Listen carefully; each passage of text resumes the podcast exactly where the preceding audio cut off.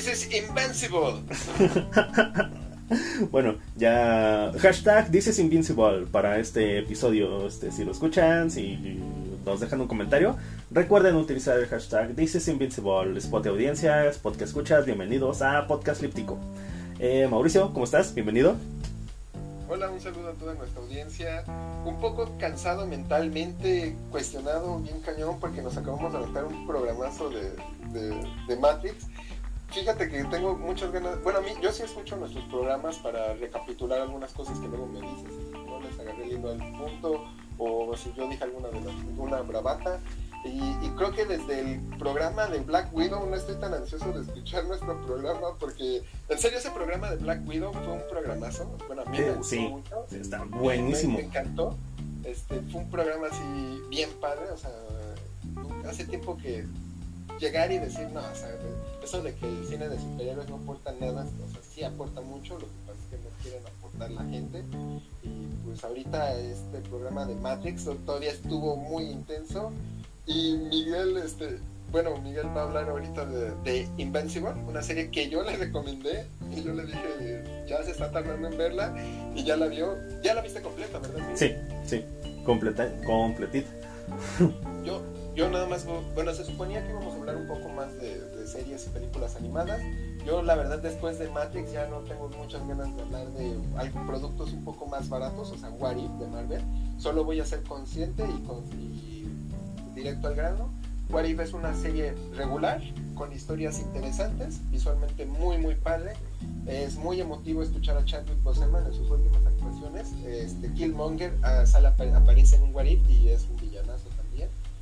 Este, está muy bien hecha, la recomiendo. Es algo palomero, no se lo tomen en serio, ni es la gran cosa, pero nada más los últimos dos capítulos de Infinity War son los mejores de, a mi gusto y el capítulo de Doctor Strange es la película de Doctor Strange que no pudimos ver en. Eso fue, un capítulo. En general, bueno, ya solo vi tres capítulos. Este, el de los zombies, eh, Zombie, hashtag cómeme.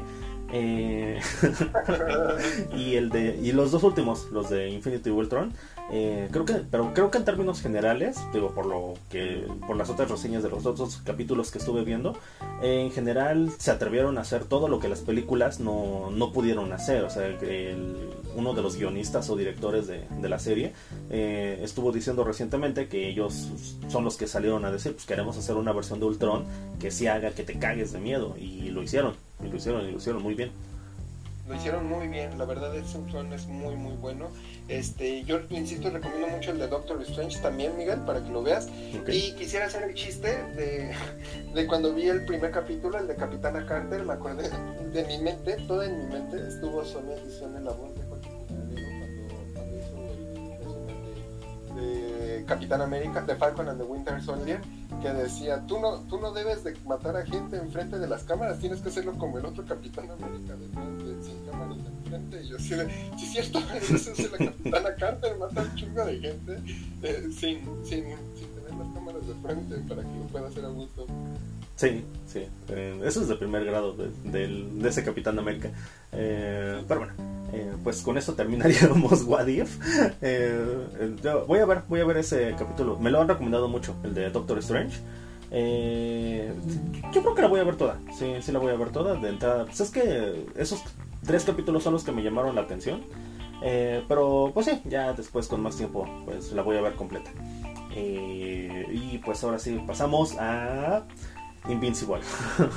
que, que, no fuiste el único, Mauricio. bueno, lo recomendaban por todas partes. O sea, cuando estaba así en emisión, eh, bueno, recién que, que, salió, este, en todas partes, en todas, o sea, había Invincible por todas partes. Y memes de Invincible igual por todas partes. Amazon, si algo le respeto a Amazon, es que la gente que tiene publicidad eh, le, sabe, o sea, la verdad le, le, invierte muy bien a su publicidad en sus productos audiovisuales Amazon.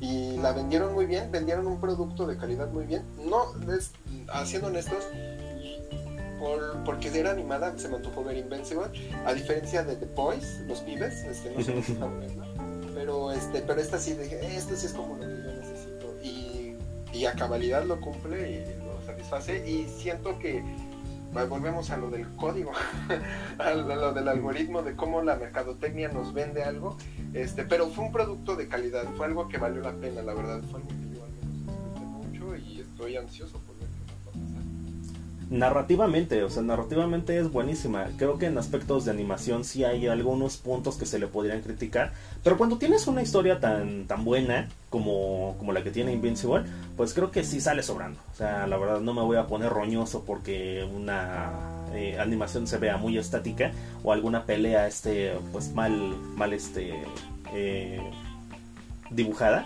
Eh, cuando te está entregando un pedazo de historia así tan cabrón como el que, como el que vende Invincible. Eh, pues no sé, ¿por dónde te gustaría empezar con, con Invincible? Pues yo quiero, yo, yo quiero ir al grano, porque estoy, estoy todavía muy, muy super saiyajin filosófico y quiero que me hables de esta cuestión que me dijiste que te generó sobre la vida Invincible. Ok.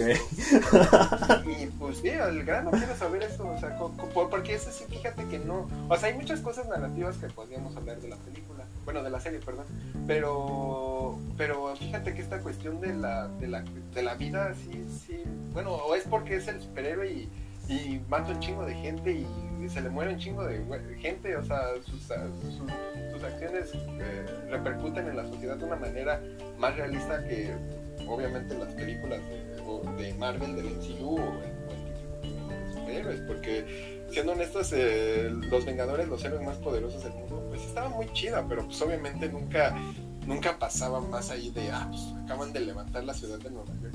No, pero pues todos estamos bien. o sea, ¿quién te lo crea, no? Ok. Eh, tenía miedo, tenía miedo de que quisieras empezar por ahí. Pero, pues bueno, ya, ni modo. Eh, ok, eh, pues este, me generó una cuestión bien, bien, bien intensa Invincible. Eh, sobre todo el último capítulo. El último capítulo me, me, dio una sacudida de cerebro muy cabrona, que no me, no me había sacudido el cerebro tanto algo en, un buen rato. Eh, sobre. Me dejó una cuestión muy dual, como lo que hablábamos hace rato de Matrix. Pero acá fue sobre la vida, o sea, porque el es que la verdad le compro el discurso a ambos.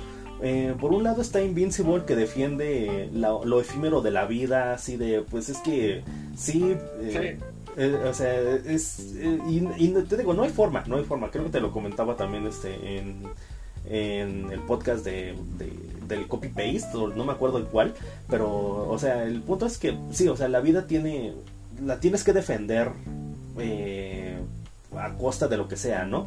Aunque tu vida sea muy aburrida, aunque sea muy triste, este, el hecho de que estés eh, te abre muchas posibilidades eh, y siempre vas a tener esas posibilidades siempre que, que, tú estés, ¿no? O sea, que existas, que seas consciente de que estás aquí y que puedes hacer y que tienes todas esas posibilidades. O sea, eso me parece que siempre va a valer la pena defenderlo, pero el discurso de Omniman también se lo compro, o sea, y me quedé así, para mí es muy complicado, o sea, me quedé así consternado, así de, pues es que no sé qué es la vida, no sé si vale la pena, o sea, sé que vale la pena, pero no sé por no, sé si se la compro a Invincible de pues ok, o sea, tienes razón y sé que vale la pena todo esto, eh, la, lo efímero del ser humano y que en ese momento tan efímero que es la vida uno puede experimentar tantas cosas.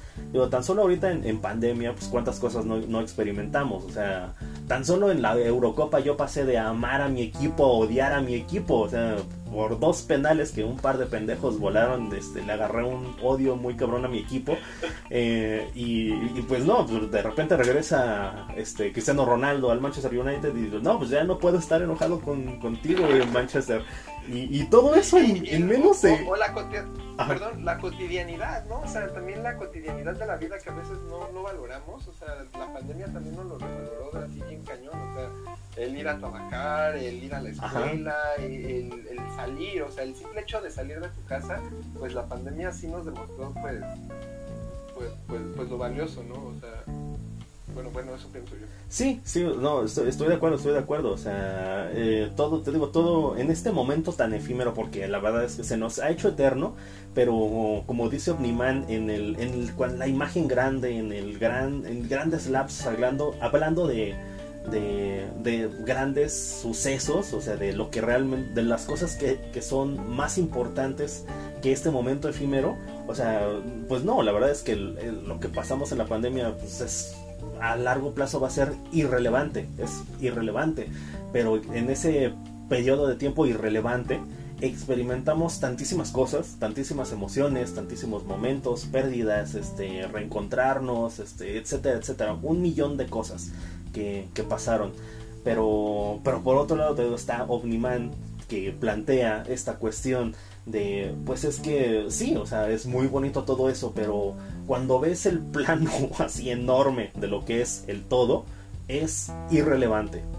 Es irrelevante que, que te enamores, es irrelevante que te pelees, es irrelevante que Rashford haya volado un penal, porque a, grandes, hablando de periodos de tiempo muy, muy extensos, el Manchester United es irrelevante, o sea, para, para el orden este, universal de las cosas, es irrelevante. Entonces, también me pongo a pensar, pues es irrelevante que te bronquees por una cosa así, ¿no? Eh, entonces, está muy cabrón, está, a mí me dejó pensando muy cabrón, o sea, porque, bueno, ¿por qué? O sea, eh, por, una, por una parte, lo que plantea, el escenario que plantea Omniman, de cómo se construye su civilización, los este ultrimitas, ay ya se me olvidó el nombre. Eh, Yo tampoco me acuerdo. Eh, pero bueno, su civilización de Omniman eh, lograron construir algo que, que ha perdurado y algo que es muy difícil de destruir para otras civilizaciones, algo que perdurará por muchas por muchas generaciones, este algo que para ellos es muy importante, ¿no? Eh, y logran esto a partir del sacrificio eh, voluntario, porque, bueno, eh, por, lo, por lo menos en lo que cuenta la serie, parece que es, es voluntario, ¿no? Así de, pues sí, nos vamos a agarrar a madrazos entre todos y si me muero, pues ni modo, ¿no? Si me muero, pues ya los que queden, los que queden hagan que, que, este sacrificio haya valido la pena, construyan algo que perdure, algo monumental a, a nivel cósmico. Y lo hacen, lo hacen, construyen un imperio, eh, pues que sería la envidia de, Estados Unidos, completamente. Eh, entonces, pues también a eso le encuentro mucho valor, también a eso le encuentro muchísimo valor al, a ese espíritu de querer crear algo eh, colectivamente, porque bueno, yo te lo he comentado en otros podcasts, yo soy un férreo defensor del esfuerzo colectivo, creo que es realmente algo en lo que deberíamos enfocarnos más eh, si realmente queremos mejorar las cosas. Tú, Mauricio, decías hace rato que te preocupa, ¿no? La devastación de la, de la naturaleza en el mundo. Pues es algo que no vamos a detener solitos, es algo que, bueno, preservar eh, la naturaleza de nuestro planeta es algo que requiere de un esfuerzo colectivo y es algo que los seres humanos no tenemos. No tenemos esfuerzo colectivo para muchas cosas. Eh, entonces, por ese lado yo defiendo, bueno, yo sí le compro el discurso a Omniman del esfuerzo colectivo por construir cosas que perduren, cosas este importantes eh, y la verdad es que es cierto como te lo plantea en ese escenario la vida de un ser humano es una cosa completamente irrelevante, pero ese momento irrelevante tiene mucho valor por, por todo lo que puedas experimentar. Y yo estoy hecho pedazos, estoy completamente mareado, este, no, no entiendo nada, o sea, te digo, le compro los discursos a ambos y yo estoy en un estado, no sé, completamente perdido, así me dejó este, Invincible.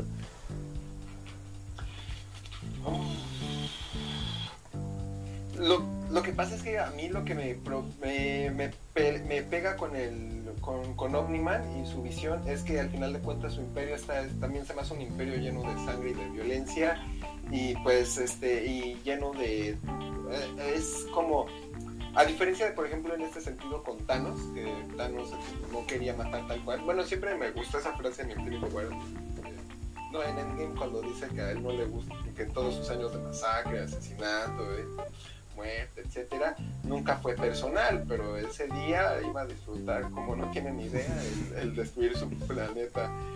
Pero Thanos asesinaba o destruía la mitad de la población de los planetas para que la otra mitad persistiera.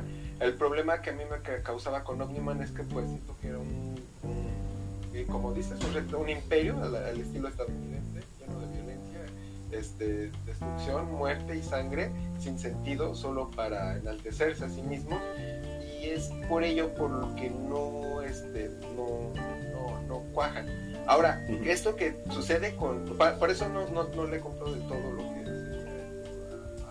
a, a, Ahora, lo que sí dices, y es algo que yo siempre he pensado desde hace un tiempo para acá, eh, este, independientemente de las cuestiones religiosas, es esto que dice de, de Omniman, de cómo ver algo pues, tan superfluo, ¿no? O sea, por eso dice, pues es que tu mamá para mí es un perro, ¿no? Es una mascota, o sea, y, es, o sea, ¿cómo, o sea, güey, cómo puedes decir eso, no? Entonces, este, y pues es que, pues, eh, y es, a lo que voy es, este, voy a hacer, voy a sacar pedos filosóficos y teológicos el pedo que yo tengo con la creencia o la existencia de Dios, independientemente de la religión que profeses, es que si Dios existiera sería como Omniman, o sea, si, si, algo, si algo así que existiera como un Dios, que no digo que no exista o que exista, este, si algo existiera así como un Dios sería como Omniman, o sea, seríamos algo íntimo, o sea, realmente, o sea, ¿por qué no está así Omniman? Porque, porque es infinito, o sea, es, es, es, inmortal, está, está más allá de nuestra comprensión, sus capacidades, sus poderes, sus posibilidades. Sobre todo, sobre todo ¿sabes qué? Que cuando menciona esta cuestión de que puede vivir miles de años, o sea, todo lo que no ha visto un, un ser así, ¿no? O sea, con todas las civilizaciones, o sea, y, pretendes que, que nuestra mera existencia lo conmueva. Ajá, exacto, exacto. Por eso, por eso es lo que a veces yo no me creo de, de las cuestiones religiosas acerca de un Dios. O sea, si existiera un Dios, insisto, independientemente de las creencias religiosas de cada quien, pues seríamos como, como, hormigas, ¿no? O sea, como hormigas. O sea, ¿qué, ¿qué, pasa cuando a veces ves una hormiga? Pues la aplastas. ¿Por qué? Porque pues es algo eh, X. Y eso para mí es, eso es una cuestión con, con, personal que siempre he querido compartir acerca de mi visión de Dios. O sea, ¿en serio creen que rezándole nos va a prestar atención? O sea, para él es como, tal vez somos solo una basura en el universo, si es que, él existe o lo que sea. Ahora, eso es lo que pasa con Omniman y eso es lo que me aterra desde de unos años para acá, desde que creo que vi Young Justice y un poquito como por ejemplo con un personaje como Marceline, Dora de Aventura, que sería la inmortalidad. O sea, Omniman es, es inmortal, por así decirlo, se puede decir, bueno, no sé si, qué vaya a pasar en el futuro, si lo matan, si eh, lo que sea, ¿no? Pero poniéndomelo a pensar como lo que hablábamos con John Justice acerca de Vándalo Salvaje, todo lo, o sea, realmente él ha visto el nacer de la humanidad y ha existido en todas las eras y ha existido en cada una. Y Marceline, pues, pues también es inmortal y ha visto un chingo de gente nacer, crecer. Hasta cierto punto ella igual ya vio morir a Finn, ya vio morir a Jake. O sea, uh, o sea, el, imagínate ser una persona infinita, o sea, inmortal, y, vas conociendo gente, etcétera, que hasta cierto punto dejarás de tener, de entablar ciertas relaciones sentimentales, porque como tú estás ahí para siempre, pues no, no, no, o sea, ya dejas de tener esos lazos, creo yo, ¿no? O sea, dejas de, de crear esa, esa esa, ese sentimiento hacia los demás porque los ves morir, los ves partir a cada rato. O, no tanto, no tanto. Digo, regresando a tu metáfora de el hombre, las hormigas y la mascota. Eh, o sea, si Omniman fuera un ser humano en nuestro plano y nosotros somos las hormigas, o sea, ¿cómo, cómo generas una relación tú con, una, con un insecto de ese tamaño? O sea, es es complicadísimo. Y, y, es lo que eventualmente. ¿no? Ajá. bueno, no imposible, pero o sea, sí tendrías que literal este, generar mucha empatía. O sea, ¿qué, qué tanto tienes que interesarte por una cosa de ese tamaño? O sea, puedes hacerlo como, le, como lo hace Dewey con su mosca. O sea, es un poquito más grande, pero pues, es más o menos este, la misma cosa, ¿no? Una mosca y una hormiga, eh, en este, hablando de escalas, ¿no? Pero, pero puede pasar, pero puede pasar, este, sobre todo hablando de que Dewey es un niño, ¿no? Es más factible que, que un niño pueda poner su atención y su empatía y su cariño en una cosa de ese tamaño. Eh, pero, o sea, es, que literal, o sea, un, un, ser de esas capacidades solo va a sentir empatía o solo va a sentirse atraído o enganchado por algo muy parecido a él, o sea, a lo mejor un perro, ¿no? O sea, que ya no es lo mismo que una mosca, pero sí es más fácil que se conmueva con una mascota, pues más grande, ¿no? Un perro. Ahora, ya algo más serio, pues sí tiene que ser algo de su propio calibre, y lo cual es muy complicado. Que ese era su hijo, ¿no? Ese era, es el rol de su hijo, es el único que puede ver como su igual, porque realmente es su igual.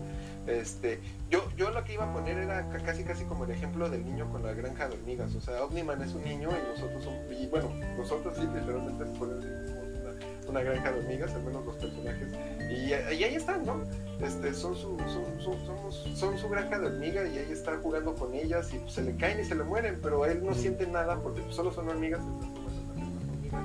Y está ahí, o sea, jugando con sus hormigas, paseándolas de lo que, de lo que llegan más de su, de su gente para decir qué va a hacer con sus granjas hormigas ahora.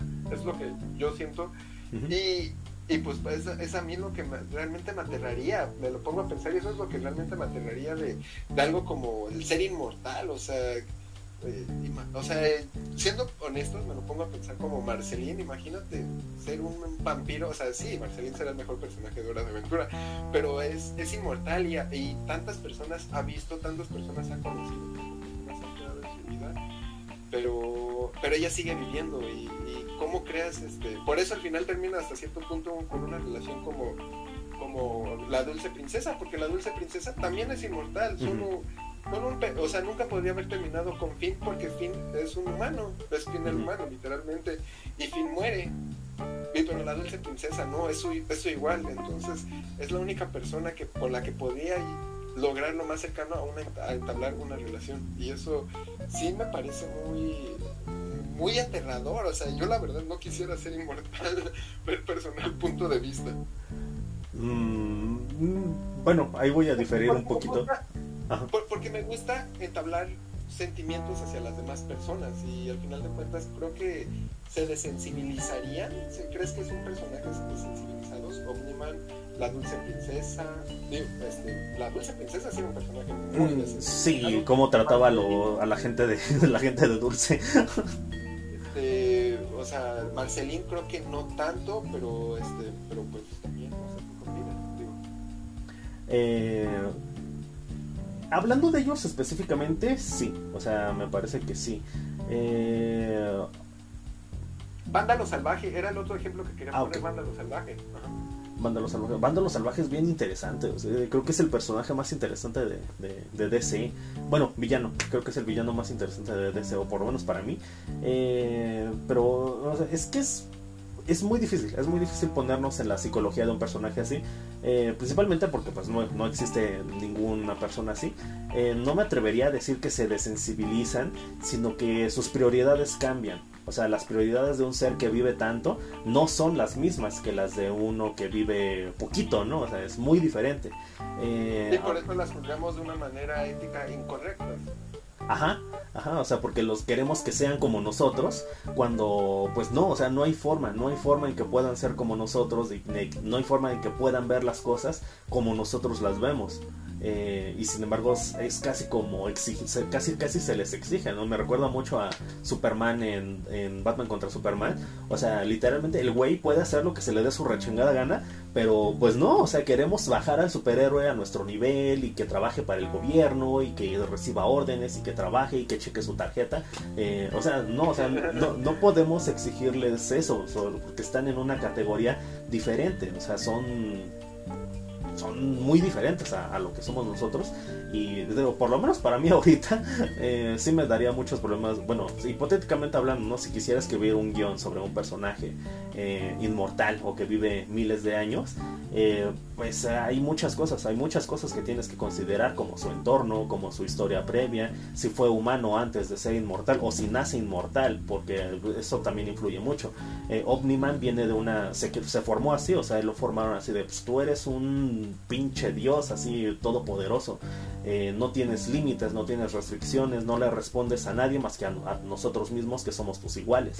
Y Marceline por otra parte pues tuvo una infancia, tuvo una madre, tuvo, tuvo una historia previa muy interesante eh, donde pues sí formó lazos con, Simon por ejemplo eh, y eso la vuelve un personaje una historia que la humaniza mucho, o sea, la, infancia de Marceline viviendo una guerra nuclear es, es algo que realmente le, pues sí, este, sí te da a pensar, ¿no? O sea, realmente, bueno, me acuerdo mucho de, de la, del último capítulo en este en Come Along With Me, cuando le va a hablar con la dulce princesa acerca de que no le agrada la idea de que se vayan en guerra, Porque ella nació en medio de una guerra, ella ya vivió una guerra y le da miedo que vuelva a pasar lo mismo. Y además es inmortal y va a perder, puede perder a todas las personas que.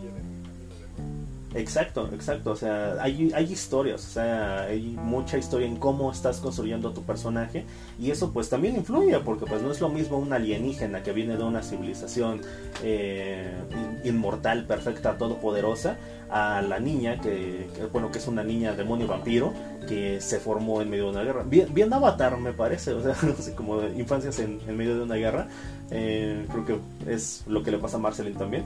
Eh, entonces pues es complicado es complicado lidiar con la psicología de personajes inmortales eh, a mí lo que me cagó de miedo, o sea, eh, es que es muy paradójico, o sea, la confrontación que te hacen con Omniman, o sea, es que toda la vida hemos vivido con el concepto de que Superman es bueno y Superman este, ayuda a la gente y es todopoderoso y que no hay que tenerle miedo a Superman. Eh, o por lo menos no era así hasta que apareció Injustice y apareció Zack Snyder, ¿no?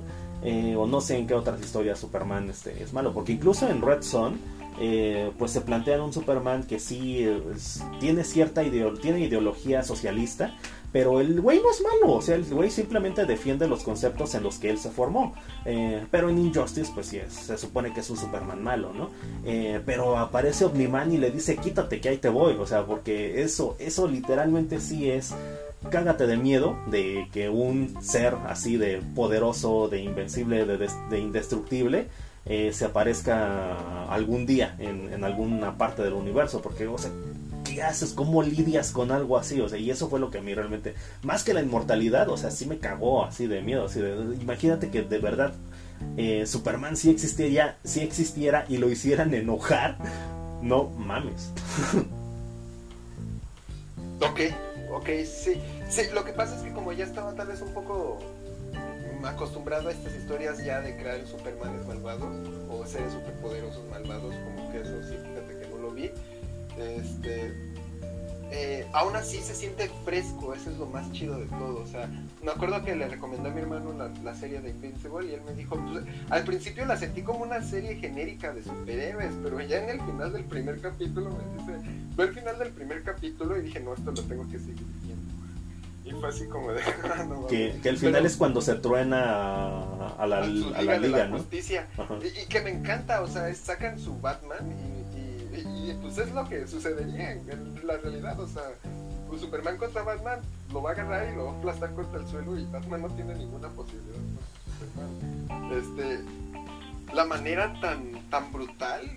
¿Sabes qué es también lo que me encantó de Invincible? O sea, esta, esta sola liga de superhéroes daba para un, para un programa, o sea, eran personas. Para mí, me gusto una, una película, una serie radica cuando los personajes secundarios tienen tanta personalidad y tanto trasfondo como los primarios. O sea, estos personajes, este escuadrón de superhéroes, era, era, era, era muy bueno. Eh, eh literalmente era muy bueno tenían personalidades tan definidas y también explícitas, o sea, tenían un trasfondo, una historia. Me hubiera gustado saber más de todos y cada uno de ellos, sus historias, sus enfrentamientos, el sujeto que era de Marte, eh, el inmortal que regresó, la, tipo Mujer Maravilla con una masa, o sea, todos estos personajes eran muy, muy interesantes y los matan en el primer capítulo, no es spoiler, literalmente no es descripte, hasta hay un video que lo pueden buscar en YouTube. Y, de ahí parte y te preguntas, bueno, después de tan buenos, tan personajes tan interesantes, visualmente tan atractivos, ¿qué, ¿qué, personajes me puedes llamar así la atención con estos? Y sacan otra serie de superhéroes y son de nuevo bastante interesantes y bastante este, cuestionables y bastante entrañables. Sí, sí, este.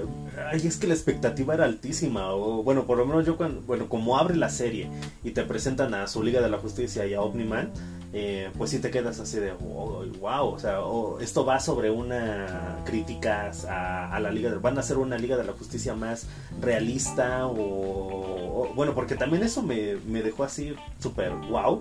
O sea, que de verdad se plantean cómo sería ser superhéroe eh, en la vida real.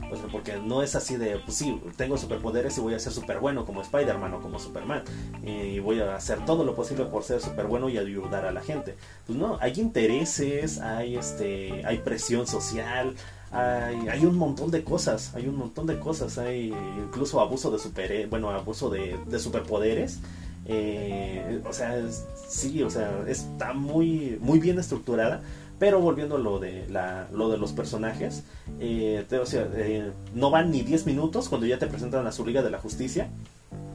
Eh, y pues sí, sí te quedas así de, wow, ok, esto se ve interesante, ¿no? termina el primer capítulo y sí te quedas así de, ¿y ahora qué? ¿Ahora, qué va a pasar, no?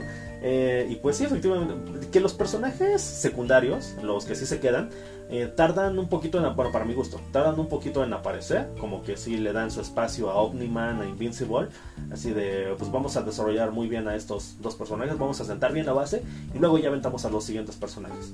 Eh, y por ahí hay uno o dos que pues sí me quedo así de, mm, la, la que es como una especie de Ant-Man, pues como que no aporta mucho, no aporta mucho, espero que aporte más eh, más adelante. De hecho, yo la veía muerta para el final de la temporada. Dije, no, yo, por lo menos a la mitad de estos, no creo que lleguen al final de la, de la serie. Eh, pero pues no, sí, este, pues fue muy diferente. Eh, pero yo resaltaría a Rex Digo, por lo obvio, porque pues, está ahí desde el principio, porque es, detestable. Eh, el robot. Yo adoro a los gemelos, lo, bueno, a los clones, a estos clones azules. Adoro ese, ese par. Ese, diálogo de los gemelos, de los clones, me parece. O sea, es, o sea es, una, es un cuestionamiento de la clonación, ¿no? O sea, imagínate que me clono. Yo me pongo a pensar, soy súper inteligente, me clono y ahora quién es el real y quién, quién es el clon, porque pues, tú también estás vivo, pero yo soy el que nació primero, entonces tú eres el clon, no, no yo soy el clon. Este, eh, eh, eh, no recuerdo bien cómo es esta frase de por eso uno lo hace imperfecto para que sepan quién es el clon y quién es el verdadero.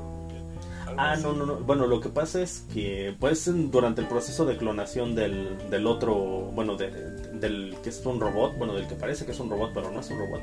Eh, pero ahí es donde ellos este, dicen, pues, eh, que hacen el proceso para que sea fluido, ¿no? O sea, como que tu conciencia está, cuando despiertas en, tu clon, no sabes, no sabes si tú eres el que acaban de crear o si eres el que transfirió su conciencia al, al clon justamente para eso, porque no es este no es viable para la coexistencia de ellos saber quién estuvo primero. O sea, y justamente por eso mencionan que hacen ese procedimiento eh, de manera fluida. Y en el caso del personaje que es clonado, pues es muy obvio, es muy obvio quién es el clon. Eh, ahí sí, eh, pues no había forma de que no supieran quién estaba, bueno, quién transfirió su conciencia al otro cuerpo pero en el caso de ellos lo suelen hacerlo así justamente para esta cuestión de la coexistencia. Ok, ok. Que, que bueno, yo no sé cómo la hayas visto Miguel, yo la vi en inglés, pero la serie, este, que me encantó volver a escuchar la voz de este personaje que sale en Close ¿no? como la voz de Rex. Eh, no sé el nombre del actor, este, el que es el doctor, eh, el doctor, el que tiene doctorado y es maestro en literatura y escribe fanfics este, eróticos ah, es, la misma voz. Alex. Alex. Es la misma voz y neta, ese güey es detestable.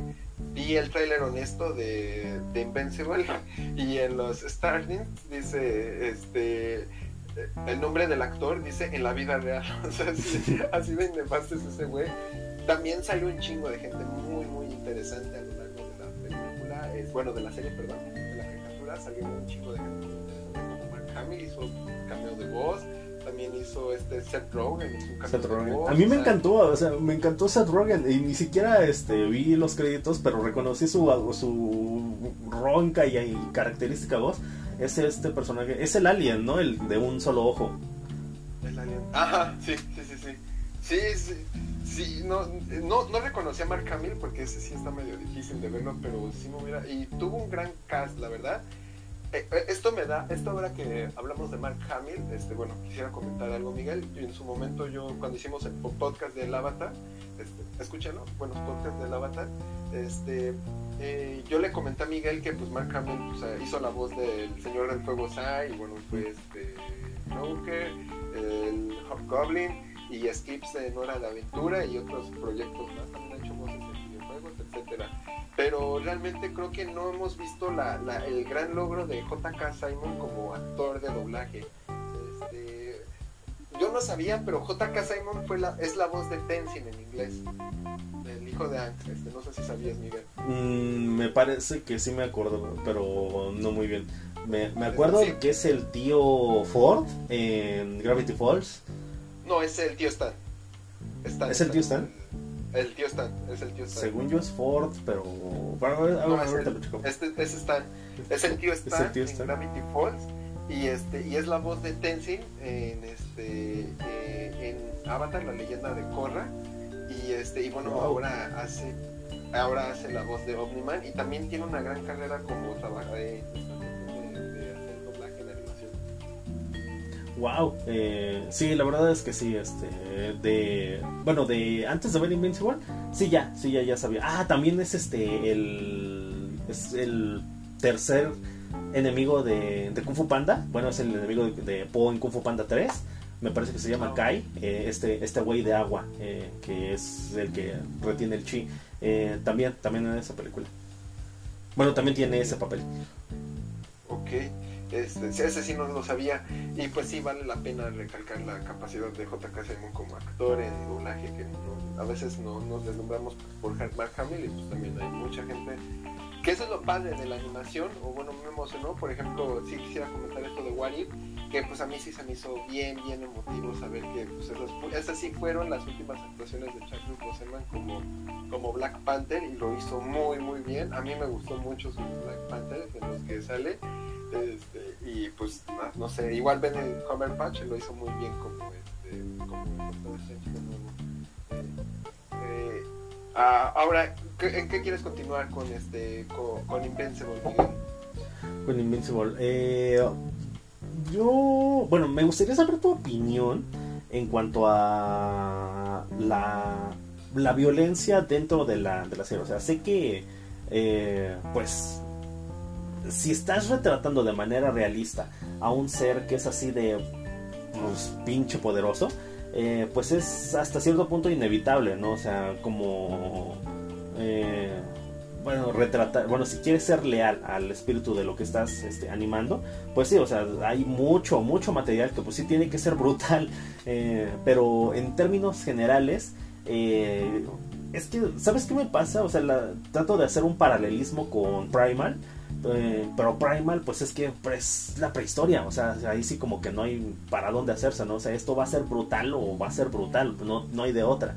Pero me parece que en Invincible, pues de repente sí, o sea, como que dices, pues, te podrías ahorrar media tripa, ¿no? Pero, o sea, tú, así, en, la totalidad de la serie, eh, está bien manejada la, el, este, bueno, el nivel de violencia visual o, lo ves un poco disparatado. Eh, yo creo que impacta, impacta al momento de, o sea, antes de ver la serie no, no, no, me había animado a ver Invincible, antes de ver la serie y luego me animé a verlo porque vi el fragmento de Omniman versus este, este tipo de superhéroes. Eh, se me hizo brutal y se me hizo increíble, o sea, el power, el, eh, esta avalancha roja, el que es el, su flash, o sea, y todavía se me hace más brutal porque antes de que comience la, serie, pues, pues nunca me lo había puesto a pensar, ¿no? O sea, ¿cómo, cómo debe de ser ese flash, ¿no? O sea, todos van tan lento y tú vas tan rápido, tú, o sea, tú vas a una velocidad tan superior que todo es tan lento y él y él y cuando le dice a su esposa su esposo cuando su esposa se enoja con él porque fue a, fue a, fue a detener un delincuente y dice no me puedes ni siquiera prestar un, un minuto de atención en lo que y él todo el mundo va tan lento y para mí es tan aburrido esto que, que pues no puedo concentrarme a gusto, ¿no? Un minuto es una eternidad para él. Y, y, eso fue lo que duró, o sea, eso fue lo que le duró que al aplastar en la cabeza un minuto, pero tú ves, pero vas a su velocidad y ves cómo poco a poco está muriendo, o sea, y él lo siente así porque esa es su velocidad y su nivel. Ah, comentario, uh, comentario random de mi vida, he hecho kayak un poco últimamente y cuando te caes al agua en el kayak, un minuto sientes que son, como una hora adentro, ¿no? O sea, te da un chingo de miedo estar abajo del agua más de un minuto. Y así, o sea, así le pega, así te pega, así a mí sí me pegó en ese sentido este, la avalancha roja, o sea, ver cómo, cómo va. La violencia no se me hace gratuita, creo que es una violencia bastante bien justificada sin caer en el gore, como por ejemplo siento que lo fue este, Liga de la Justicia Dark Apocalypse War. Ahí sí creo que no había necesidad de crear este, esas escenas de los superhéroes descuartizados. Creo que sí fue como nada más para mostrar este morbo en la gente. En cambio, yo siento con Invincible si es un choque, si es un golpe, si es así como de, ay, güey, cañón. Pero a mí no me, no me termina en, vendiendo solo por la violencia la, la, película, no sé si me explico. bueno, la serie, o sea, eh, sí es violenta, pero eh, a su nivel y no necesita de la violencia para ejemplificarlo. Pero parte de la historia, el, material original, el cómic, sí es de esta cuestión muy gráfico, entonces por eso también tiene esta área. Ah, ok. Sí, y iba para allá porque pues justamente mencionar que es una obra de Robert Kirkman, que si le suena, pues es porque es el mismo que hizo The Walking Dead. Eh, que ah, antes de que me linchen, pues, el cómic es una cosa muy diferente de, la serie. Este, yo no leo el cómic, pero tengo un amigo que sí lo estaba leyendo y pues sí me llegó a comentar este, mucho, mucho de, las diferencias entre el cómic y la serie. Y sí me ha dicho, pues es que no que sea mejor, pero por lo menos creo que la tienen más clara en, dentro de lo que es el cómic. Eh, pero... nada más, Miguel, quisiera comentar algo de Robert Kirkman este, en el trailer honesto me encantó porque dicen, eh, basado en el cómic del autor, este, del autor que regeneró, el, revitalizó, regeneró, modificó el género de zombies a través de violencia gráfica, dramas sexuales y complot político. Ahora revitaliza, regenera las dramas de superhéroes con violencia gráfica, este, cuestiones sexuales y complot político. La verdad, toma los toma los, los géneros clásicos y los dota de una vitalidad, una, de, algo nuevo, muy, muy, muy increíble Sí, aunque, aunque Invincible, bueno, no sé el cómic, pero la serie no se me hizo así como que tan sexual. Yo esperaba que, que de repente sí mostrara más eh, de ese aspecto, pero pues no, o sea, como que se quedó ahí en, este, pues sí, en las conspiraciones políticas, este, la violencia, y etcétera, etcétera. Eh, pero, pero bueno, eh, pues sí menciona eso, que, que, comparte autor con The Walking Dead, por lo menos en, en cuanto al material de origen. Ok, este, yo, bueno, no, híjole, no sé por dónde continuar, Miguel. Este, eh, hay, hay unas diferencias. Ah, hace poco vi un, un, video de Psycho de diferencias con el cómic. Eh, la obra ya está terminada, así que no nos va a pasar lo mismo que con Game of Thrones. Ay, gracias, gracias. que en algún momento nos tenga que alcanzar este, la, la, la, o sea, la serie la, lo alcance y el rebase y ya tenga que intentarse cosas, porque ya no saben. Eh, la serie ya está terminada. Saiko comentaba que lo que le gustó se le hace mejor, un poco mejor la serie que el cómic, porque el cómic ahonda en cosas, eh, la serie ahonda en cuestiones que el cómic no lo hace y lo ejemplifica mejor, como fueron la, esta que asesina este, Ah, hay cosas muy interesantes, cambios muy bien hechos a, la hora de adaptar el cómic. Se ve, que se ve que la gente ya leyó toda la historia, todos los arcos, todos los spin-offs. Y, eh, y, por ejemplo, en esta, en, la hora de revivir este a, a, Inmortal, eh, estos como flashbacks acerca de su vida pasada que tiene este personaje este se ejemplifican él comenta en otros en un cómic específico de Inmortal eh, que él dice que no quiere hablar porque serían spoilers de las siguientes temporadas y tiene mucho cuidado a la hora de hablar de, los, de, las diferencias porque dependiendo de, de, los cambios son cambios muy graduales pero muy bien hechos pero dependiendo de esos cambios pueden terminar siendo destinos muy claros de la serie. Entonces este la película está está muy bueno la serie perdón la serie está muy bien hecha está la yo creo que ya es como un avatar creo que ya la tienen bien definida ya saben lo que quieren hacer qué no quiere, qué, qué cosas, por ejemplo, había algo que a mí me llamaba muchísimo la atención, esta parte de estos como, este tipo Indiana Jones, de estos pequeños fragmentos con los que Eh, eh, yo creía que eso iba a ser un arco de algún, en algún momento, este como que entra este, este, este de una momia, arqueólogo. Ajá. Ajá, una momia. Y, y, aparece una momia. Yo creía que iba a ser un arco para futuro y comenta que no, que eso es solo una que, metió la serie solo para comentar de cuestiones sobrenaturales. Y eso me pareció una patada en los huevos porque dije que quería saber más de estas cuestiones sobrenaturales. Y es su Hellboy, o sea, su detective mm. diabólico, o sea. Y a lo que iba con todo esto es que comenta Psycho que el cómic eh, realmente toma todo lo del género, todo, todo, todo, todo lo del género, toma todo, o sea, todo lo básico, o sea, universos paralelos, viajes en el tiempo, clones malvados, o sea, todo todos los clichés que puedes encontrar en los superhéroes, los toma, todo lo del manual lo toma, pero lo modifica, o sea, lo, lo, lo, lo propone más interesante o no tan aburrido como a veces suele hacerlo ya Marvel o DC, y es ahí donde da un punto a su favor. Pero tiene todos los todos los tropos y todos los clichés de, una, de los superhéroes, pero, pero lo revitaliza. Wow, sí, porque la, la primera temporada es variadísima, o sea, pasamos de, la de esta invasión alienígena con extraterrestres cuyo eh, tiempo de vida es más, este, más rápido que el de nosotros y que si, se, si no se cuidan se hacen viejos en nuestro propio planeta, a, a este científico loco que secuestra adolescentes hipermamados para convertirlos en cyborgs, eh, o sea, un montón de cosas, o sea, como que por recursos, no, o sea, recursos no le faltan, o sea, y yo creo que lo que falta, ¿no? O sea, el, estos como...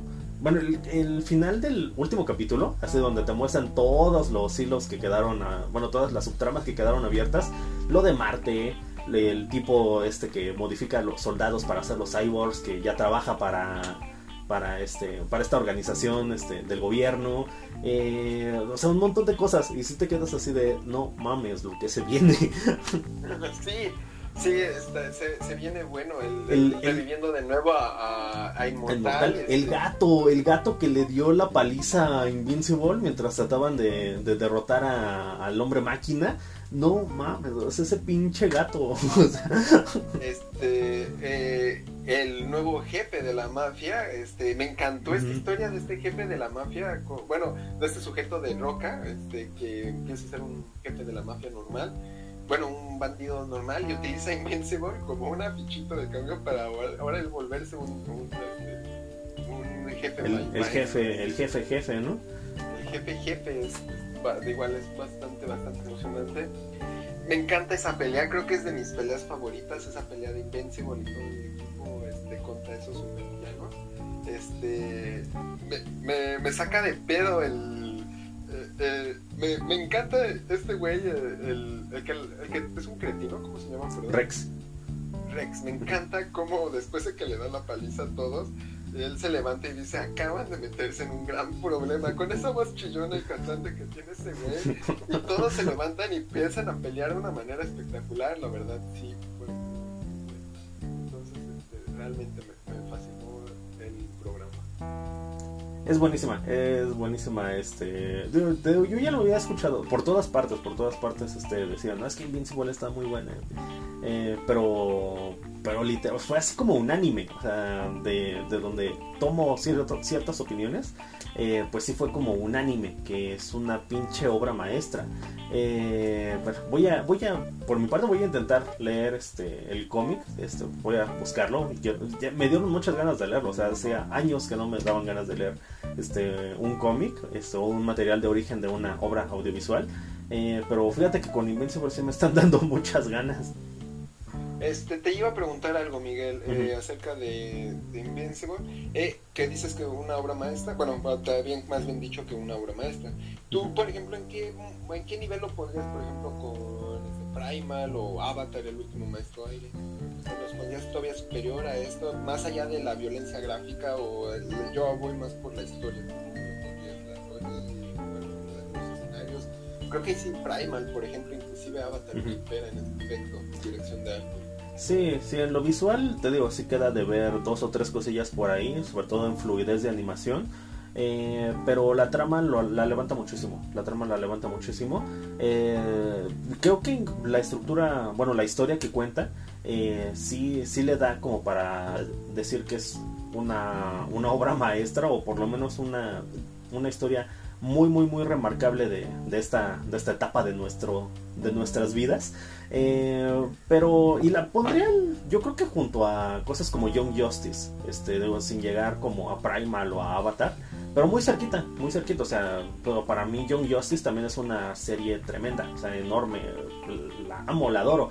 Eh, entonces no es como menos, o sea, no es como menos que, que ponga a Invincible junto a este, algo como Young Justice. No, que Young Justice también está muy, muy bien hecho.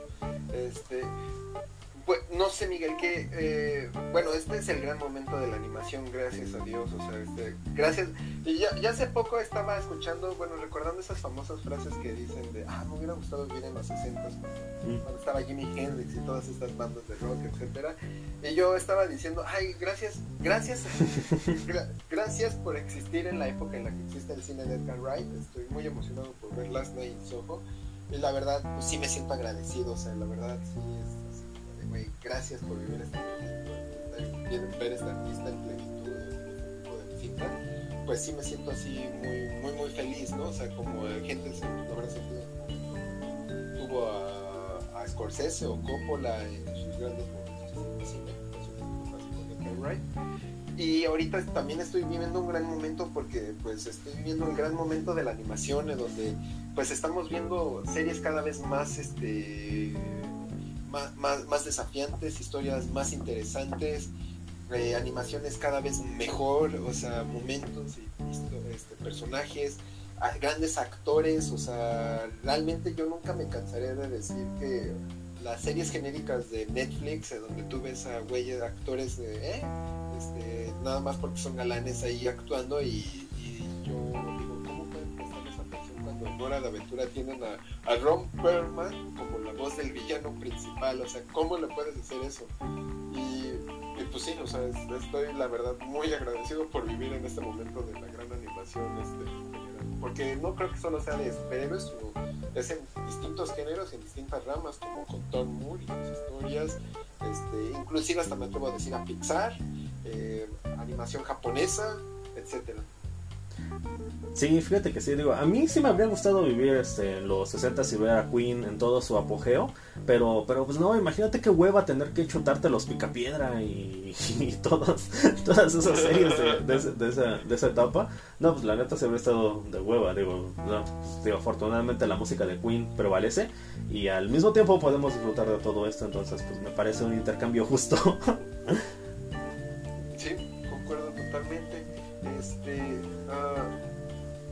no sé si tenga algo más que decir ahorita de Invincible Miguel. Eh, actores, eh, personajes, historia, cuestiones filosóficas. Uh, siento que hay algo que me falta aún por explorar en la serie que no hemos remarcado, la cuestión de la violencia. Eh, no creo que sería todo o hay algo más, Miguel. ¿Algo que me falte? Mm, bueno, debe, debe existir, digo, porque la serie tiene mucha tela de dónde cortar. Eh, no sé, este, la psicología de los personajes, este, la, eh, no sé, el mismo análisis de la sociedad eh, que, de que plantean ahí, o sea, esa interacción que se da entre superhéroes y seres humanos normales, o sea, tampoco es como la relación típica, ¿no? O sea, este, porque vemos el círculo social es un pequeño muestreo de, lo que es la sociedad, pero el círculo social que rodea a, a Mark eh, pues es como muy representativo, o sea, muy representativo en muchos aspectos. Eh, o sea, su, vemos como a su mejor amigo, pues el novio se le vuelve un cyborg, ¿no? O sea, o sea vemos que todo, todos estos peligros eh, que rodean este, a este mundo, bueno, que amenazan a este mundo, pues sí, o sea, están como, o sea, puede ser, el tipo literalmente fue por una cerveza y terminó convertido en un cyborg. Entonces las amenazas están como que muy cabronas y no solamente por, bueno, al principio pues sí queda muy claro, ¿no? Pues es que hay malos y hay buenos o hay locos y hay este héroes como Invincible, ¿no? Pero pues después este tipo que le fastidió este, la vida al amigo de Mark, pues termina reclutado para la agencia de, del gobierno eh, y el que se supone que era el máximo protector de la raza humana se, destapa como pinche sociópata. Eh, que realmente pues ya dejamos claro que no, simplemente él tiene prioridades diferentes de las que tenemos los seres humanos. Eh, pero, o sea, de repente esa persona o ese héroe en el que todos tenían depositada su confianza se vuelve la amenaza más cabrona que eh, pueda enfrentar la raza humana. Entonces, como que esa, como que esa representación del peligro a través de estos super seres, pues no sé, tampoco es algo que yo hubiera visto antes diciendo, qué bueno que me acordaste de lo del novio del amigo de Mark. Este, al volverse cyborg, me estaba también de nuevo recordando de nuevo lo que hablamos de Matrix, del momento de Trinity viendo el cielo azul. a mí sí se me hizo bien emotivo esa parte en la que está el, eh, el amigo de Mark, está a punto de ser torturado y empieza él a decir pues lo que siente por él o cómo lo mucho lo, cómo lo quiere, cómo lo ama y todo lo que le pasó y la mancha fantástica de sexo que tuvo y, que, empieza a llorar, o sea, como, dice este güey, le quité lo humano y ahora solo es puro músculo y carne perfecto, ¿no? Pero, le, y, pero se supone que ya no es humano y empieza a recordar todo esto y empieza a llorar y volverse como un humano y se detiene y empieza a atacar al otro güey, es así como de, no sé, como que te da de nuevo este halo de, de esperanza de humanidad inmerso en toda la maquinaria tecnológica. Ok, sí, sí, concuerdo, concuerdo. Además, este, me faltaba, bueno, creo que nos está faltando, creo que por ahí va lo que nos falta, hablar del, del, protagonista, de Mark. Eh, que ah, es, un personaje bien pinche interesante. O sea, porque, mira, hace poco, hace poco, este, no me acuerdo si esto está en un podcast o si lo hablamos este, en backstage, pero Mauricio me decía este, sobre cómo, bueno, me planteaba, ¿no? Sobre las prioridades de la ciudad, cómo en la ciudad nos azotamos por cualquier cosilla, mientras que en lugares como en donde tú estás en Loreto o en otros lugares todavía más remotos o más este, inhóspitos, pues literalmente se le están pasando pues peor, ¿no? Y uno se queja porque no puede ir al cine, ¿no? Por ejemplo. Eh, o en temporada de huracanes nos quejamos porque está lloviendo y voy a llegar tarde al trabajo, mientras que hay personas que pierden su casa eh, por estar justamente al ladito del huracán, ¿no? Eh, entonces, este, Mark es, Mark es ese niño quejumbroso, o sea, eh, que está esperando, que, bueno, que es el hijo del superhéroe, que vive en esa burbuja perfecta, que vive lejos del peligro, que, o sea, que literalmente no le, ni las moscas lo tocan, ¿no? Porque pues, es el hijo del hombre más poderoso del mundo. Eh, y cómo, cómo, tan gradualmente, y también es hermoso como el título de Invincible a través de los, de los diferentes capítulos se va poniendo más y más y más rojo, eh, eso como una metáfora de cómo Mark cada vez se acerca más y más y más a la realidad, ¿no? Esa realidad violenta, esa realidad peligrosa, esa realidad hostil de la que él nunca fue consciente y que realmente ya hasta que llega el último capítulo, él entiende realmente qué tiene que enfrentar y entiende el, valor auténtico de lo que va a ser para él ser un superhéroe. Ok, sí, sí, sí, sí. De, hecho, este sí es un poco tarado el personaje principal en muchos aspectos. es muy, muy, muy, muy tarado, muy cagado. Pero yo empaticé muy bien con él, sí me agradó como personaje personal opinión. Este, o sea, a mí sí me, sí me gustó como personaje. Sí, siento que es como un Ank, ¿no? O sea, como Ank, o sea, ah, realmente, ajá, no. Creo que en este sentido, tal vez Zuko sería Omniman, o sea, es el personaje más. Realmente, siendo honestos, en Avatar, el personaje más, más interesante de toda la historia, pues Zuko. Fue el que era un villano, luego se volvió pobre, luego se volvió mercenario, o sea, y luego se volvió bueno, ¿no? O sea, tiene todo este trasfondo. Ian que era el protagonista y era cagado, pero era el protagonista. Y en este sentido sí estoy haciendo O sea, realmente a Mark era, es, el protagonista, es cagado y está pendejo, pero el que tiene ahorita los dilemas éticos y morales bien mamones es, es, es Omniman, es, el suco de la, de la película, de la serie, y está ahorita en esta dualidad, en este conflicto de, de, lo que él quiere y lo que debe de hacer como su deber y el querer entonces, este, yo, yo, a mí Mark sí me agradó como personaje principal. Me agradó mucho su novia, es, es un personaje que a mí también me encantó de la serie, así como, bueno, a mí me, me, agradó bastante. Y, este, y en general sus, sus personajes, este, y, nuestra Iva Atómica, creo que se llamaba, este, mm, estoy pensando, sobre lo que, que es IVA atómica me parece un poco, fíjate, dice un poco más genérica. Mm, no sé, me parece que... Ah, no, sí, ya recordando su, el dilema familiar. Es decir, sí, o sea, en lo familiar, en lo personal, o sea, también plantea un escenario bien interesante cuando se vuelve una superheroína de verdad y empieza a, reforestar este, bosques, a, arreglar cosechas, este, ayudar a la gente de verdad, ¿no? O sea, lo que, o sea cuando deja, o sea, mientras Mark se, se, parte la madre con su papá y destruye la mitad de la ciudad, y sí tenía como esta cuestión verdaderamente social de ir a ayudar a la gente también. Y es ahí donde sí te das cuenta de que si existieran superhéroes, eso es lo que tú esperarías realmente y no que destruya la ciudad que de que quiere conquistar el mundo. Que es, bueno, en parte, porque pues si ellos no lo hacen, ¿quién lo va a hacer? O sea, vas a dejar que conquisten... Eh, bueno, que un sería un cambio interesante, ¿no? O sea, cualquier civilización que llegue y quiera eh, hacer las cosas diferentes, para mí, para mí ya sería interesante. viviendo en el cielo, Así que, pues sí. No, yo, yo odié a la novia. Yo sí odié a la novia. Este, pero pues bueno, personal, punto de opinión. Bueno, me parece medio insufrible, medio insufrible. Como que, o sea, Mark sí es bastante pendejo, pero pues es un pendejo tratando de tratando de aprender a vivir, o sea, y no es fácil aprender a vivir eh, las circunstancias de Mark, o sea, de que de que no eras consciente de nada ahora tener que salvar al mundo de toda la mierda que, le pueda caer. Eh, y me parece que sí es como que bastante insufrible que, que no, no se ponga así como que, bueno, que no... Que, invalide tanto su punto de vista. O sea, de, pues es que, no, pues yo, solo yo tengo razón y solo yo este, eh, puedo opinar sobre esto. Y tú debiste haber hecho esto y esto y esto. Y cuando pues no o sea es válido que existe esa retroalimentación pero pues que entienda que Mark pues, también está aprendiendo no y, que también la está cagando. Y también se está dando cuenta de eso. Creo creo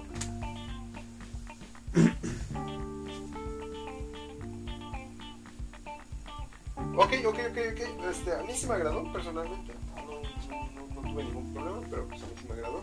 Este, y bueno, los personajes de apoyo, este, el robot, no sé. Creo que sí, ahora sí, creo que sí sería todo por mi parte, Miguel. Si no es que me falte algo. Eh, batalla favorita, la mía fue, bueno, mi ranking de batallas sería la de Mark, este, contra este jefe de la mafia y sus eh, y el león y todos este y, y su grupo de asesinos, este, a sueldo, sus asesinos a sueldo. Luego pondría Omniman contra su Liga de la Justicia. Y en tercer lugar, este, Mark contra Omniman. Porque bueno, no, creo que pondría antes la de. La de. De nuevo la, el segundo round que se avienta este, Omniman con, con Inmortal. Y ya en cuarto lugar lo que sería Mark contra este. Porque eso sí ya fue una paliza, ¿no? O sea, sí fue una carnicería, no, no hubo pelea ahí. Así que sí me Sí, sí, no, porque, o sea, no le dio ni un golpe, ¿no? O bueno, ni no uno que doliera, no le dio ni un golpe que doliera, pero, pero ah, es que lo que representa la, la, alegoría de esa, de ese enfrentamiento dice tantas cosas, bueno, por lo menos para mí, eh, para mí dice un montón de cosas el hecho de, de, estrellarlo, con, supongo que era el monte Everest, porque es como a, referenciar el mismo lugar, un lugar en donde estuvieron primero de cuando existía el vínculo padre-hijo y después llega y devasta el mismo lugar en donde tuvieron una, una plática y un momento familiar eh, y al mismo tiempo se llevó un chingo de inocentes entre las patas. O sea como que no o sea hay mucho hay mucha representación en esa en ese enfrentamiento. Le voy a decir enfrentamiento porque sí efectivamente ahí no hubo pelea pero para mí representa muchas cosas. Eh, por eso para mí sería mi favorita. Y se, para mí sería todo el conjunto fue un choque ideológico más, que nada, ¿no? Fue el famoso choque ideológico que dices de, los dos puntos de vista de cada uno de los personajes y, y cómo, pues cómo los dos parece que ceden hasta cierto punto.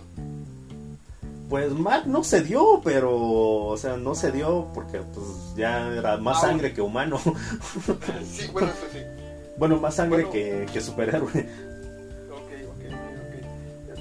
Bueno, y tú dices que todo en conjunto. Sí, sí, es que toda, todo esto de, de Omniman contra el monstruo este gigante, este, que es como un kaiju, o sea, desde que la agencia intenta detener a Omniman, ya para mí todo esto es como una secuencia final eh, que termina pues justamente en el enfrentamiento entre eh, Mark y Omniman. Me, me, encantó, me encantó, o sea, la, la realidad, ¿no? De que hay satélites en el espacio que pueden lanzar misiles y destruir ciudades en cualquier minuto. Me encantó cuando lanzan el, este como ojo en el espacio a Omniman y tú solo ves como de repente todas las aves se mueren y ves el rayo y oh, o sea, es, la verdad fue, espectacular. Me encantó el, el, enfrentamiento de Ceci, creo que se llama este jefe de, de, seguridad de todo el departamento con Omniman. Este, también me gustó bastante. Y hablando ya del diálogo final entre Omniman y, y Mark de Invincible, la, la verdad sí, sí me acuerdo mucho de, de esta parte. Digo, eh, a mí sí se me hizo muy emotivo cuando le dijo, ¿qué, qué vas a ganar después de todo esto? Y dice, voy a tener. Ay, sí, sí, y no así manches. Güey, así, o sea, digo, yo sé, ah, voy a decir, la neta, no, no, no conocí nunca a mi padre, nunca tuve estos, eh, nunca he tenido estos como momentos en películas de padre e hijo, nunca me han pegado.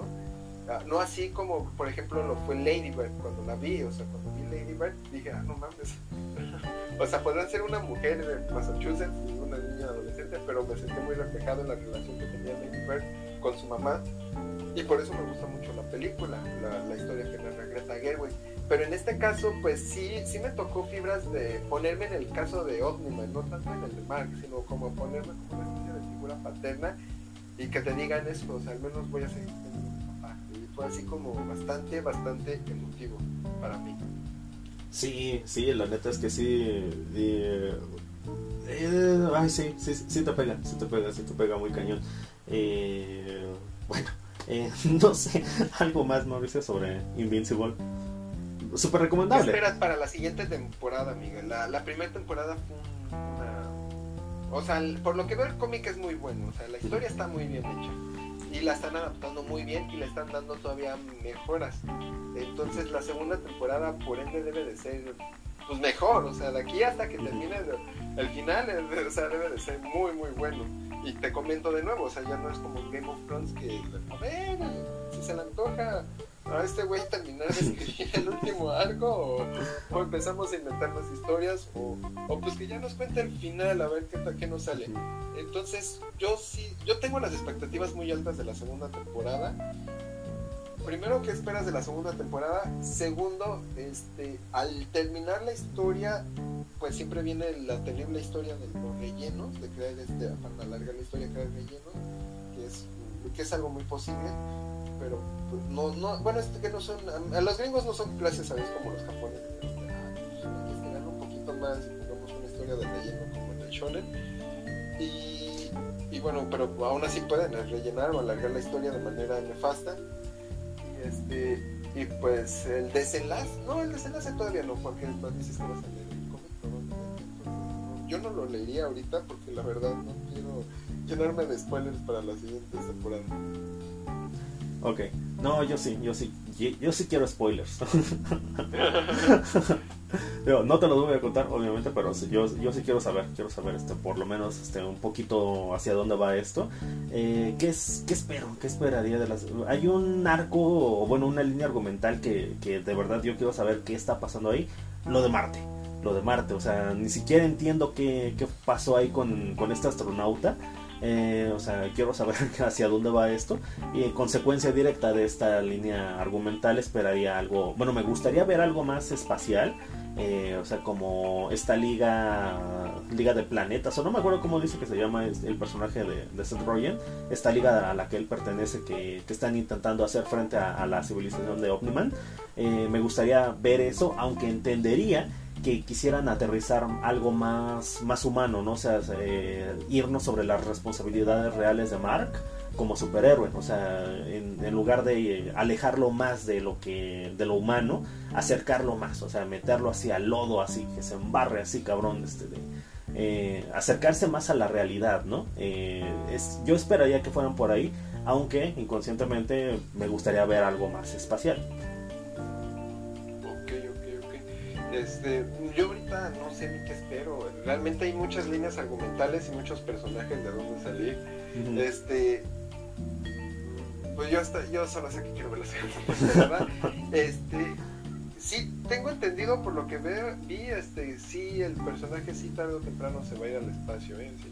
todo eso sucede, o sea, el güey sí tiene ya, sí planeó bien la historia y así todo eso se va a ir desarrollando. Curiosamente, ¿sabes qué es lo más gracioso? He visto videos, dibujos o paneles del cómic y realmente el dibujo es así de burdo, entonces, este, y es muy, muy, muy sencillo, es un cómic bastante burdo, o sea, no, no tiene esta como super detalle que algunos otros cómics tienen. Es bastante burdo y por eso me llama la atención, creo que en ese sentido está, está, está bien lograda estéticamente la comparación con Ah, ok. Bueno, bueno, eso pues pues está cool, supongo, ¿no? Este, digo, además así le dio chance de terminarlo más rápido. sí, sí, sí, sí. Este bueno, por mi parte es todo, Miguel. No sé, ahora yo terminé el de Matrix, ahora yo pues, te, dejo a ti para que termines con un pedo, no sé, mamalón. un discurso a ver si Ay, bueno, no sé, es que no sé, o sea, te digo, ah, yo sigo sacudido, sigo sacudido por, por esta cuestión dual. Al principio que decías que no se la compras este, por completo a Omniman por el concepto de su civilización, de el dónde viene él.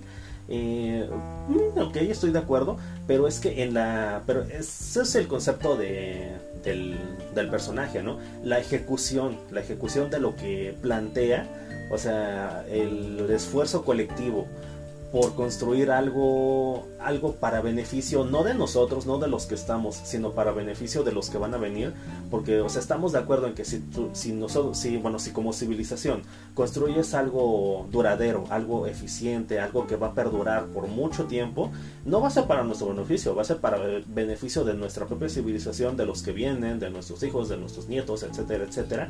Para eso, para eso es ese esfuerzo colectivo que, bueno, para eso sacrificaron sus vidas la mitad de, de los ultrimitas o ultrimites, no me acuerdo cómo se llaman, tengo que buscar ese inventado nombre. Eh, pero a eso voy, la, ejecución de ese concepto, de ese ideal, es lo que a mí me mueve, es lo que a mí me mueve y es lo que a mí me hace comprársela a, a. O sea, de, que lo que tú estás planteando, güey, tiene valor. O sea, la neta es que sí, sí lo tiene. Eh, la ejecución de, de, cómo lo está haciendo tu civilización, ok, ahí podemos cuestionar todo lo que quieras pero la teoría, la teoría de lo que tú estás planteando, insisto, para mí tiene muchísimo valor. Y, o sea, volteo a, mi alrededor y veo que voy a retomar lo del podcast anterior, que nuestro máximo logro, por lo menos de este año, no quiero que quiero creer que no va a ser el máximo logro de nuestra generación, pues es que mandamos al tipo más rico del mundo al espacio y eso fue lo que hicimos durante este año. O sea, ¿cómo? Pues comprando un chingo en Amazon. Y, al final, pues es un logro individual de una persona, de una persona que fue al espacio porque nosotros le dimos un chingo de dinero comprando en su compañía, ¿no? Y, eso no tiene nada de. O sea, eso no va a perdurar, es justamente lo efímero que tanto critica Omniman. O sea, es nuestro máximo logro, es una cosa completamente olvidable. Y, y, y te digo, volteo a ver a Mark y, el valor de, de, haber crecido en esa familia, de, ese, ese pequeño momento en donde, de ese flashback que recuerda a Omniman, de verlo jugando béisbol y que eh, pues sí, o sea, compartir ese momento con su hijo le dio algo, le dio algo, lo hizo gritar, lo hizo, lo hizo salir de su, de su apatía.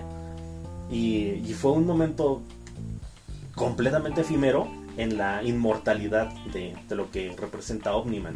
Y, si a un ser de, esa, de ese calibre lo puedo mover un momentito así, ahora imagínate a un ser humano. Entonces, no, sé, insisto, no sé, yo nada más quería plantear eso. Bueno, retomar lo que habíamos dicho al principio, porque insisto que en que el discurso de Omniman tiene, para mí sí tiene mucho valor. Eh, lo que plantea, pues creo que sí deberíamos considerarlo un poquito más. Eh, y, pues, bueno, la verdad, yo estoy en las mismas, ¿no? este, acabo de... Eh, bueno, no les voy a contar qué, pero sí apliqué una de esas de You Only Live Once. Y, y, pues me la pasé de lujo en plena pandemia. Eh, pero pues igual, o sea, estoy en ese mismo estado de, pues sí, o sea, quiero que mi vida efímera pues valga la pena, aunque pues solo sea yo, mi vida y, y, ese, y estos momentos, ¿no? Ok, ok, sí, ok, ok, ok. Ya, ya entendí por qué me dices esto de, de por qué habla de la vida, o sea, ahora ya, ya, la, ya la capté toda, o sea, o sea, sí, o sea, la vida es tan efímera y tan, tan, tan rápido, o sea, realmente me lo pongo a pensar y ¿qué son estos casi dos años de pandemia, literalmente, comparado con, con, los 28 años del resto de mi vida, ¿no? O sea, nada, o sea, es, fue, algo efímero hasta cierto punto, quién sabe, puede que dure más, puede que dure menos, pero, pero pues sí, este, está, está, este, la vida es muy rápido, ¿no? Pasa muy rápido y pues y tantas cosas y tantas tantas emociones, tanto que te mueve, pero que se queda ahí, pero que se queda ahí. Y lo importante es que lo viviste, ¿no? Y que estos momentos este, que, que parecen efímeros son los que realmente te van a quedar para el resto de tu vida. Sí, sí, concuerdo, concuerdo, pero... Los que, te forman tu vida, no sé, no sé, Miguel, porque pues al final de cuentas, ese momento efímero que tiene Omniman viendo a su hijo jugar béisbol y, y dar el home run y correr, pues, pues lo formó, ¿no? O sea, le creó un lazo con su hijo que nadie antes en el, ni siquiera con su propia raza había logrado crear, o sea, es este y, y, sentir, o sea, dejó de ser este, el Dios todopoderoso para volverse Sí, o sea, el, es que es bien, bien representativo porque pasa de una apatía absoluta, literalmente dice, es que esto es irrelevante. O sea, que Mark esté en este pinche jueguito, para mí es, para mí y para él, esto es una cosa completamente irrelevante, no tiene ningún valor. Mark debería de estar haciendo otras cosas y yo debería estar haciendo otras cosas más importantes. Eh, pero al final termina conmovido, termina conmovido por ese momento tan pequeñito y sobre todo tan pequeño en la, en la vida de un ser infinitamente eterno y poderoso como lo es Omniman. Ok, ok, ok, ok. Y pues sí, no sé, al final de cuentas es ficción, pero si un ser tan importante, imagínense nosotros, no sé. Exacto. Este, bueno, gracias por esta gran reflexión, Miguel. Eh, me gustaría, me gustaría, bueno, ya último comentario, me gustaría ponerme en la mente de una tortuga, o sea, que creo que son los seres que más viven en, bueno, en este planeta. Eh, creo que sería lo más cercano, sería lo más cercano que podríamos estar en un Omniman. tortuga, cuéntame, cuéntame, tú que ves tantas cosas y que te pasan tantas cosas y que vives tanto tiempo, a ver, háblame, cuéntame, cuéntame tus experiencias. O sea, si fuera posible, me encantaría hablar con una tortuga y que una tortuga me cuente la historia de su vida. Sería increíble. Bastante ingeniero. wow. Nunca me lo había puesto a pensar. Digo, porque es lo más cercano que tenemos. no, no, bueno, no sé ahorita, no me viene a la mente algún otro ser vivo con, así tan, tan longevo. Pero, pero, bueno, eh, para mí ahí queda. Voy a seguir debatiendo si, si la vida es you only live once o si se debe de tratar de formar algo relevante o, bueno, de intentar alcanzar este algo relevante, importante, que realmente sí, sí sacuda. Eh, seguiré debatiendo, seguiré debatiendo internamente con eso. Eh, pero pues por mi parte ya, sería todo. ya, te entendí, Miguel, o sea, ya te entendí, o sea, realmente qué es lo que debemos hacer con nuestra vida, o sea, tratar de asimilar querer ser Jeff Bezos y volvernos multimillonarios para aventarnos al espacio exterior, o, o, o, solo simplemente vivir vidas sencillas y normales, llenas de momentos emotivos y nostálgicos. O sea, realmente no, no sé qué, qué, qué grandes momentos O sea, sí, fuiste al espacio, Jeff Bezos, pero, pero ¿y? O sea, o sea, realmente, ¿qué? O sea, o sea, sí, fuiste al espacio, pero ¿y? Le diría, le diría lo que Homero Simpson le dijo al señor Burns, tu dinero no te abraza cuando llegas a, casa y no puedes comprar un dinosaurio. bueno, la segunda quién sabe. aún, aún. y espero que nunca pueda. pero, pero, sí, fíjate que ese, ese sí, oye, ese es, ese es un gran dilema de de la, de la serie. Pues nunca la había planteado así, o sea, maldita sea.